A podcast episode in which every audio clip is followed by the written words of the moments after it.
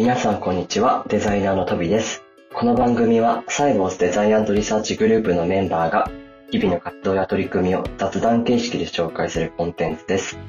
デザイン、リサーチ、アクセシビリティを軸にサイボウズデザインリサーチグループの今をお届けしつつメンバーの人柄やチームの雰囲気をお伝えします。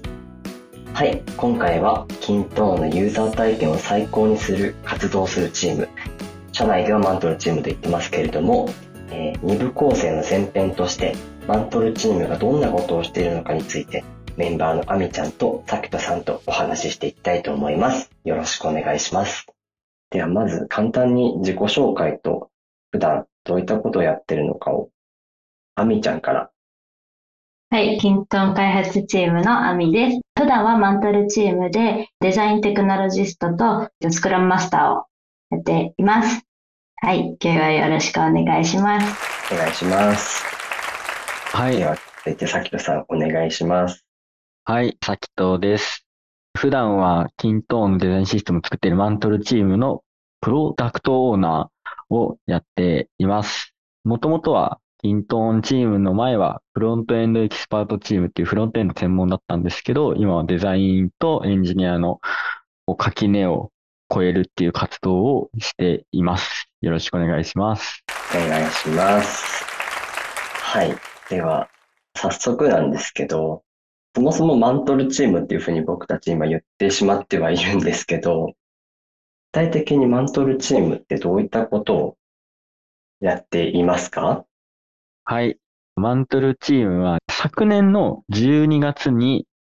立ち上がってもうすぐ1年になるチームなんですけど、もともと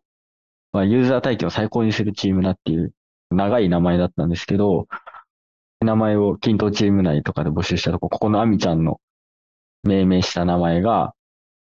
みんなの投票の中で一番になって、均等チームって宇宙系の話が多いんですよね。内部的な話でチームの名前がこうスペースシャトルとかに寄ってるんで、マントルチームっていう地球っていう方向に向いた核の方で名前を付けたらいいんじゃないかっていうので、マントルチームっていう名前なんですけど、やってることとしては、デザインシステムを提供するっていうことなんですね。でもデザインシステムを提供するってデザインシステムって幅広いですけど、もうちょっと落とし込んで僕たちは定義してて、二つあります。一つは、キントンチームの人たちが主体的に品質の高いアプリケーションを素早く開発できるようになることを目指すっていうのが一つと、もう一個が、一貫性のあるユーザー体験やデザイン品質をユーザーに提供できることっていうふうにしてます。まあ、このために今はいろいろ活動していて、フロントエンドの実装開発もやるし、デザインのフローを見直したり、調整もしますし、デザインシステムっていうフレームワークを通じて、よりシステマチックに仕組みを提供していきたい、キントン全体に広げたいっていうので活動しています。うん、うん、うん。そうですね。今、マントルチームが発足されてから、だいたい9ヶ月ぐらい経ったかなと思うんですけど、立ち上げの時に目標だったりとか、どういったことを意識してチームを作っていったかみたいなところってあったりしますか？ちょっと、自分が主導してやってたので、自分が喋るんですけども、最初の立ち上げは、チーム構成としては、アクセシビリティの得意なメンバー、QA が得意なメンバー、で、ここにいるアミちゃんでデザインと、えーフロントエンド、両方ができる。あと、キントンチームにいたんですよね、アミちゃんは。はいで僕がフロントエンドが得意っていう、まあ、いろんな職種、いろんな方面に強い。あとデザイナーもいたんですよね。で、うんデザインシステム、そもそも何みたいなところからスタートしたんですよ。あと、ユーザー体験を最高にするって何？みたいな。で、そこのバックグラウンド背景を整えるために、最初の3ヶ月ぐらいは、みんなでデザインシステムに関連する本読んだり、海外にあるデザインシステムの事例をみんなで見て、それについて、キントーンだったらどうやってやっていったらいいんだろう？こういうエッセンスはキントーンに役に立つのかもしれないっていうことをすごく話しました。そこで目標もだんだんと決まってきて、よし、やっていくぞっていう感じになった。そうですね。僕はマントルが走り出して途中でジョインした形にはなるんですけど、すごく目標がしっかりしているなっていう印象を最初に受けてました。はい。よかった。今、デザインシステムを作っていくんだっていうフェーズにあると思うんですけど、キントーン、今までなかったわけじゃないですか、デザインシステムが。作っていくにあたって、誰がデザインシステムを提供されると嬉しいかみたいな解像度持ってたりしますか？これ、アミちゃんにお答えしてもらい キントーンで開発者としてキントーチームに以前はいたんですけど、その経験から言うと、もうキントーン開発の人全員が嬉しいんじゃないかなと思っていて、以前のデザインシステムのないキントーンチームでの開発だと割と職能ごとに分かれて仕事をしているっていうのがあったんですけど、じゃあ PM とあのバックログの検討をしているときにデザイナーがデザインプロトを作って、それがエンジニアのチームに渡ってきて、で、アクセシビリティチームにドブの相談をちょっと依頼して、で、戻ってきたのをエンジニアが実装して、で、デザインプロトに合わせて実装したものをデザイン確認してくださいってデザイナーに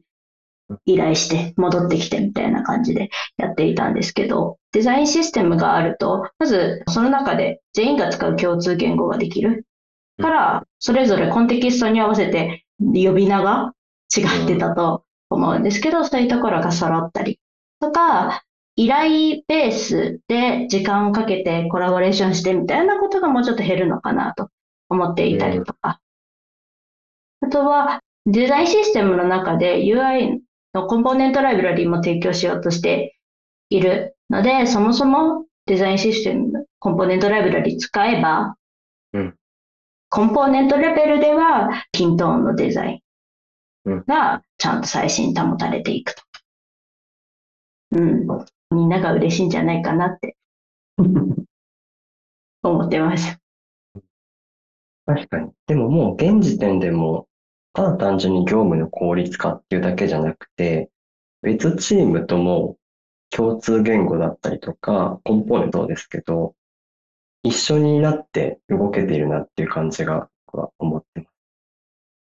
はい。今、チームの話とか、マントルチームが何をやってるかみたいな話をしてきたんですけど、二人がそれぞれの役割でどういったことをやってるのかみたいなところも、ぜひ伺いたいなって思っています。じゃあ自分から、まあ、自分はフロント、デザインシステムのプロジェクトを簡単にはリードするっていうポジションなんですけど、実際最初の方はもともとフロントエンドをやってたとかデザインの仕組みを考えるところを会社全体でもやってたので、走り出しは手を動かしたりとか、細かい方針とか技術選定だったりとか、Figma の運用の仕方の素案とか考えたりしたんですけど、それはもう今はやってなくて、最初の4、5ヶ月ぐらいまではやってたけど、最近はもう、どっちかっていうと、一歩先の未来を考えるようになってて、デザインシステム、さっきも言ったけど、定義が広いんで、自分たちが目指す方向っていうのを常にメンバーの人たちがどういったものを目指していくのかとか、チームとしてこういうスキルが必要っていうところで、どうやったらそのスキルを獲得できるのかって、そういう仕組みを作ったりとか、今2022年だと思うんですけど、2023年こういうところまで到達できてたらいいよねっていう素案を考えて、みんなに話して、それを、うちの会社は1級、2級、3級、4級って1年を4分割するんですけど、1分割ごとにマイルストーンを作ったりとか、実際にタスクに落とし込んだりして、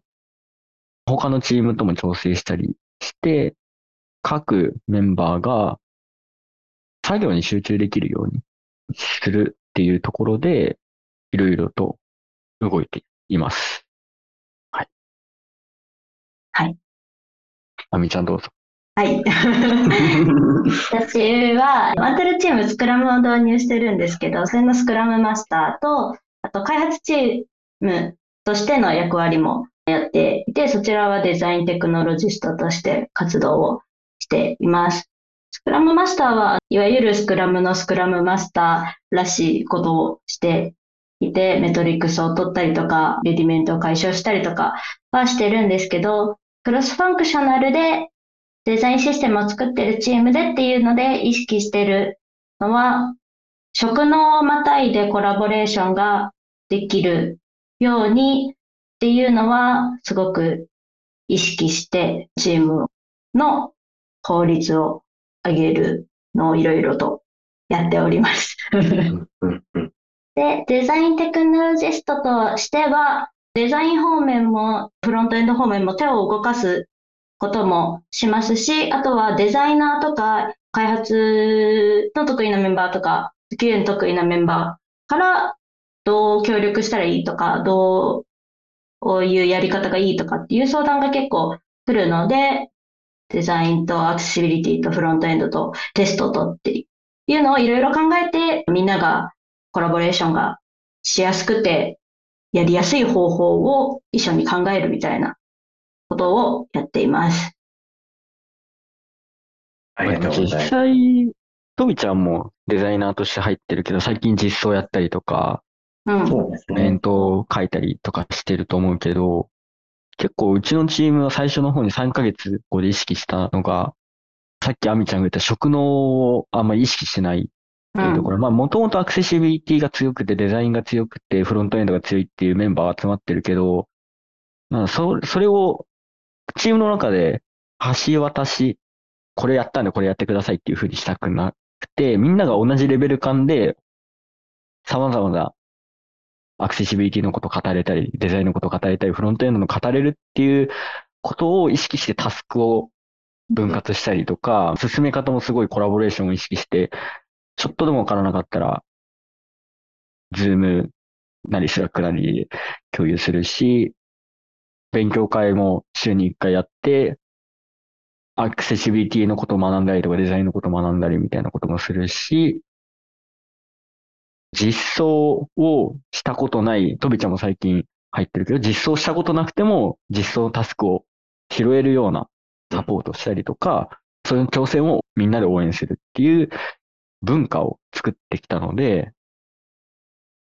自分も、アミちゃんも、トビちゃんも、得意な分野はあるけど、結構いろんなことをみんなでやるっていうところで、そのコアバリューがあって、そのコアバリューの周りにこうはみ出ている部分をみんなで、そこにも触れるみたいなところを、みんなのコアバリューがこうベン図で重なってるみたいな、うん、そういうチームになってるなとは思いますね。すごいバランスがいいですよね。うん。うん。最初からバランスが良かったってでもわけでもなくて、みんながやりたい思いだったりとか、こういうチームにしていきたいっていうのをすごい話した結果、うん、今があるんだろうなとは思う。うん、最初そこを作ったおかげで今はすごい話が早いですね。うん、最初はやっぱりめっちゃ時間かかって勉強会したりとか、みんなで本読んだりとか、成果を出さないといけない、やっぱ仕事だから。でも、同期する、みんなのメタなこう、バックグラウンド背景を共通化するっていうところに結構時間かけたから、うん。もうこういうことやりたいんですよねって言ったら、あ、じゃあこれはこうですね、みたいな、もう、用語説明しなくてもいいし、タスクの内容も軽く説明すれば大体通じるし、みたいなのはチームでは出来上がってる。うん、うん。そこに時間をかけてきた成果だったり、会が今、現れてきてますよね。うん。うん。ドキュメントにいろいろ残してるから、途中から入ってでも分かりやすいように、すべてのその領域においての意思決定だったりとか、ミーティングの内容とかのドキュメントを残しているので、うん、返して自分で勉強するっていうこともできる状況かなとは思います。そうですね。いやー、チームのいい文化が根付いてるなって 思いますね。ちょっとまた話を戻して、1年弱マントルチームが走ってきてますけど、今どんなフェーズなのかっていうのをはい。はい。今、マントルは、キントーンのフロントエンド刷新プロジェクトを中心に活動をしているんですけど、そのプロジェクトのコードベース内で使われている共通のコンポーネントをコンポーネントライブラリに切り出して、それとコンポーネント1対1になるように、コンポーネントの動作の仕様だったりとか、どういう時に使う、使わないだったりとかっていうことをドキュメントにするっていう作業をしています。で、それと同時にデザインの、コンポーネントの不具合の改善だったり、デザインの改善だったりっていうところを進めています。で、ここからフロントエンド刷新プロジェクトもどんどんコードベースが大きくなっていくので、それに合わせてコンポーネントを増やしていったりとか、コンポーネントの使用ルールをもうちょっと精査してアップデートしていったりとか、デザイントークンとか足りてないところもあるので、そういうところを追加していって、来年では、理想は あの、キントーンのフロントエンド刷新された画面をマントルのデザインシステム、そのドキュメントとコンポーネントを使えばデザインが爆速で組める。それはマントルがいなくても、それぞれの開発チームが主体性を持って爆速でデザイン修正ができるっていうのを目指しております。うん、うん、うん、うん。いや、もう今、同時並行でいろんな ことが進んでますよねデザインシステムやっぱ作るだけじゃないっていうところをやっているっていう点で、ね、デザインの、今のデザインの作り方とかをデザインシステムだったり、デザインの効率よく進めれるっていうところを考えて、ワークフローとかも見直してるところにも手を入れてるから、結構いろいろと毎日やることは溢れてますね。そうですね。うん。他のチームに使ってもらいながら大きくできてるっていうのはすごくいいなと。うん、作り上げてから誰も使ってもらえなかったっていう話はデザインシステム界隈の失敗話でよくありますけど、うん、使ってもらいながら大きくできてるのはいいなって思いました。うん、そうですね。ここも最初結構意識したもんね。もうフィー、うん、その、細かく社内の人たちに提供していったりとか、コミュニケーションチャンネルを増やすとか、 Slack だったり、 Gather だったり、あとは、一周でのフィードバックをもらいやすいようにみんなに説明しに行ったりとか、結構丁寧にドキュメントも残して、いろいろとやってきたっていうところで、まあすごい、ちょっと困ったことがあったら言ってくれるし、一周に書いてくれるし、みんなでデザインシステムを育ててるっていう感じになってきたのは、ここ最近ありますね。うん。うん、そうですね。これからさらに育てていきたいですね。頑張っていきましょう。頑張りましょう。頑張りましょう。文字起こしのテキストは後日ノートにアップする予定です。ぜひ音声と一緒にお楽しみください。そしてサイボウズデザインポッドキャストでは皆様からのお便りをお待ちしています。今日のこの収録を聞いて追加でマントルチームに質問がございましたらぜひお便りをいただけると嬉しいです。お便りフォームのリンクが、ポッドキャストの説明欄、ノートの文字起こし記事にありますので、ぜひそこからお送りください。または、ツイッターで、ハッシュタグ、サイボーズデザインポッドキャストをつけてつぶやいていただいても OK です。ハッシュタグのスペルは、C、Y、B、O、Z、U、D、E、S、I、G、N、P、O、D、C、A、ST になります。番組の感想、メンバーへの質問、リクエストお待ちしております。それではまた会いましょう。ありがとうございました。